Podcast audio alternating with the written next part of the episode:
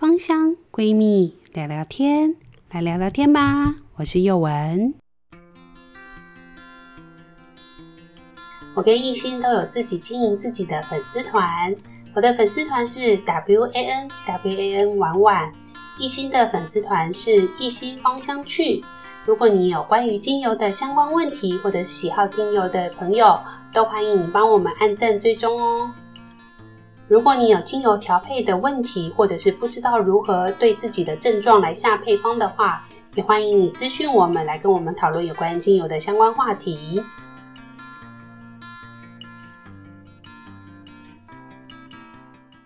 今天要介绍的内容是精油是什么？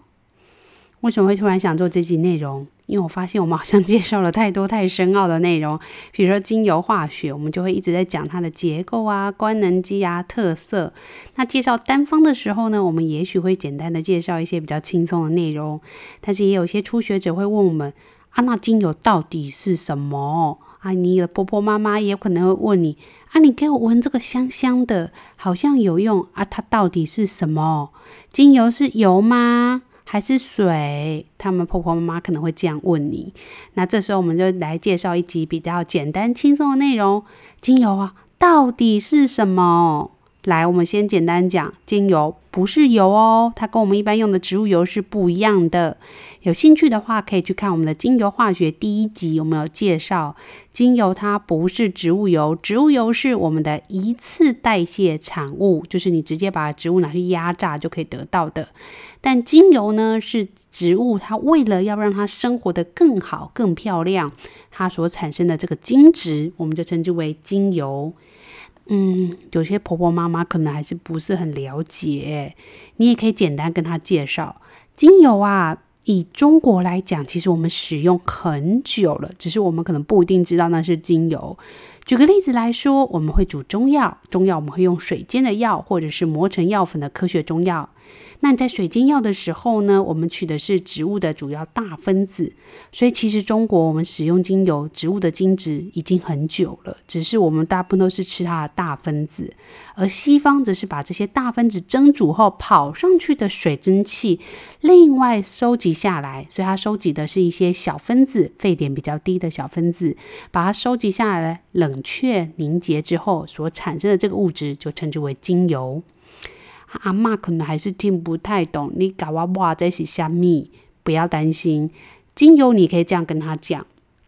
精油呢，它就是一个植物浓缩的精质。比如说，阿嬷在煮一些当归，就是她要煮那个药膳呐，她会放当归。阿嬷经验老道，就会知道当归可以一开始就下吗？我那个汤要炖六七小时、五六小时，当归可不可以很早就下去？我要放薄荷叶，薄荷叶可以很早下去吗？那个气味一下下就没有了。那个东西就是因为它有精油，所以你会发现我们在煮饭的时候，那个当归会很晚才下。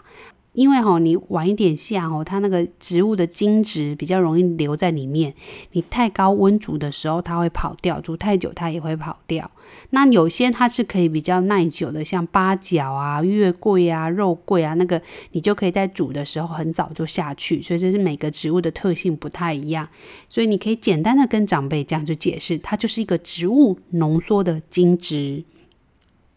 那事实上，这个植物浓缩的精子的运用非常非常的久，早在西元前三千年左右，其实古文明的埃及呀、中国、印度其实都纷纷开始使用这个植物的精质。那我猜在更早之前，其实应该也有在用，只是那个时候没有很好的把它记录下来，因为包含了文字、石板都是后面才开始有的使用的。所以呢，等到开始有一些石板记录的时候，就开始会有记录他们怎么样使用植物这个精华。比如说中国就会有《黄帝内经》啊。印度就有那个吠陀经，阿育吠陀，然后在埃及的话呢，石板上就有记录他们怎么样使用这些芳香植物。那为什么会特别讲芳香植物啊？简单来说，就香香的，比较有特殊性的，就很容易被人类发现来去做使用。所以呢，一般的精油，有些人都把它视为香香的，其实也是没有错啦。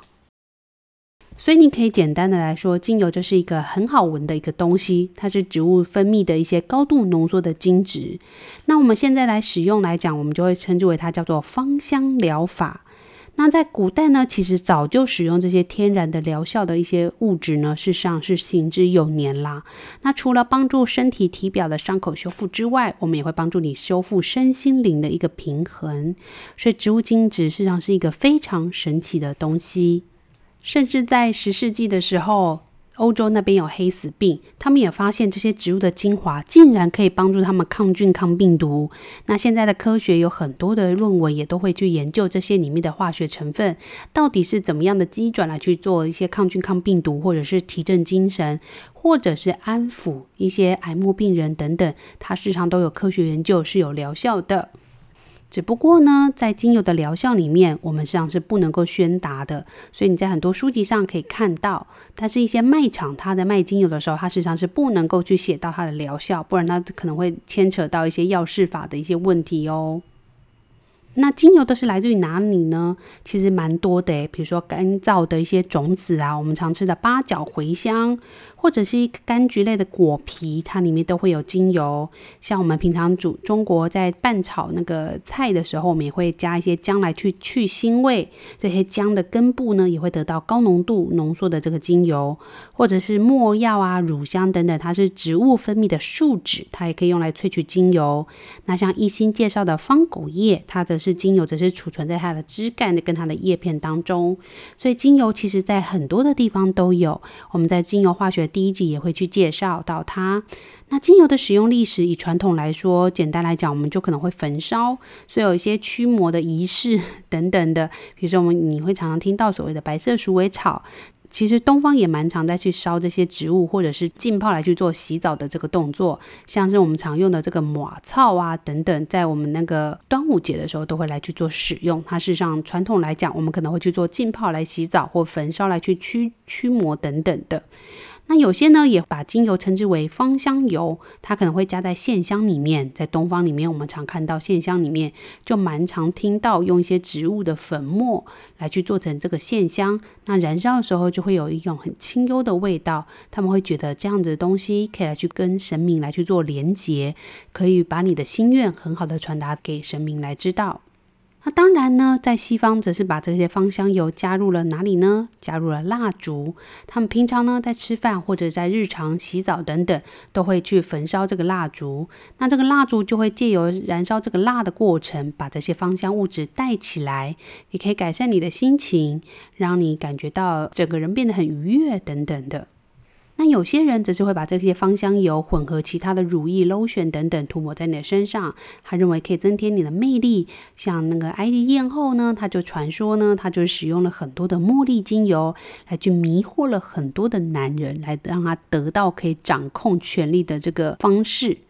那当然，我觉得这当然是有点物化女性啦，觉得好像女性成功就是利用这些茉莉精油。但 anyway，茉莉精油啊，或者其他精油，的确可以带来美好的气味与感受，它可以改变你的想法。比如说，你本来很愤怒，但你闻到了薰衣草的味道，你可能感觉到心情比较愉悦一点点。对于你在谈谈判呐，或者是在放松上面，事实上它也是有它的疗效的，或者是帮助的。你也可以回去试试看哦。那比如说你在跟你老公要零用钱的时候，你可能就可以涂抹自己在身上，涂抹一些茉莉试看看，看他会不会今这个月的零用钱发比较多。那或者是他下次是你发零用钱给你老公的时候，你就要注意，嗯，他今天有涂茉莉精油，他可能要敲我一大笔竹杠，类似这样子，所以你就可以聊稍微知道一下这个芳香疗法，实际上在使用上面改善心情是蛮显著的一个特色。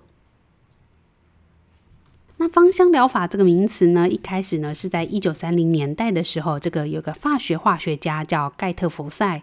他呢有一天不小心被烫伤了。他在烫伤的过程，很多人都告诉你说，他事实上是把他整只烫伤的手放到了这个薰衣草精油当中去浸泡。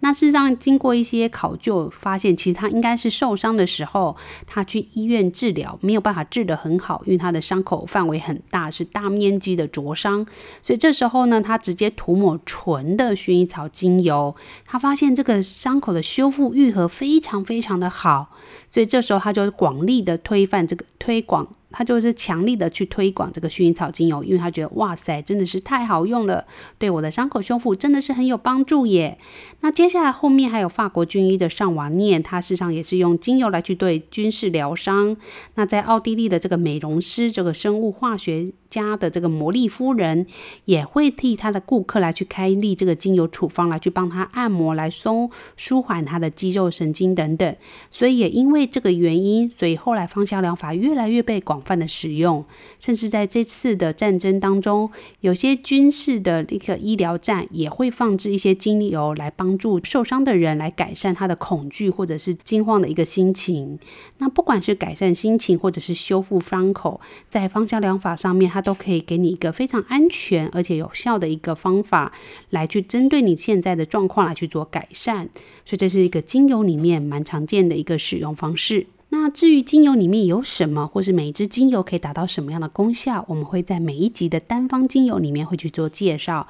那简单来讲，你最常听见的就是所谓的真正薰衣草，在一些研究报告可以告诉你，真正薰衣草可以放松心情。所以在美国的一些医疗院所里面，他们甚至也会在。针对老人来去做使用真正薰衣草精油，他们发现呐、如果我让这个老人呐、白天的时候嗅吸真正薰衣草，因为他很紧张，老人可能很害怕自己因为退化的关系，很多事情做不好，所以导致于他更容易忘东忘西，更容易跌倒。他们发现给这些老人嗅吸真正薰衣草以后，发现老人心情一放松，不紧张了。反而跌倒的几率大幅度的降低了，这是他们在使用上面觉得一个蛮有趣的一个使用经验，也可以跟跟大家分享。如果你有更多关于精油的使用方法，或想知道它的一些特殊特性，也欢迎你给我们留言，让我们知道，我们会为你更加详细的介绍。那今天精油是什么？希望能够为你解答。精油到底是什么东西？如果你的身边朋友又在问你精油到底是什么，也欢迎你推荐我们的节目给他听听看。精油啊，其实就是一个植物的浓缩精质。希望呢，这些植物的浓缩精质能够为你、为我、为我们的朋友带来更好的生活体验。我是幼文，今天的芳香闺蜜聊聊天就到这里，我们下次再见喽，拜拜。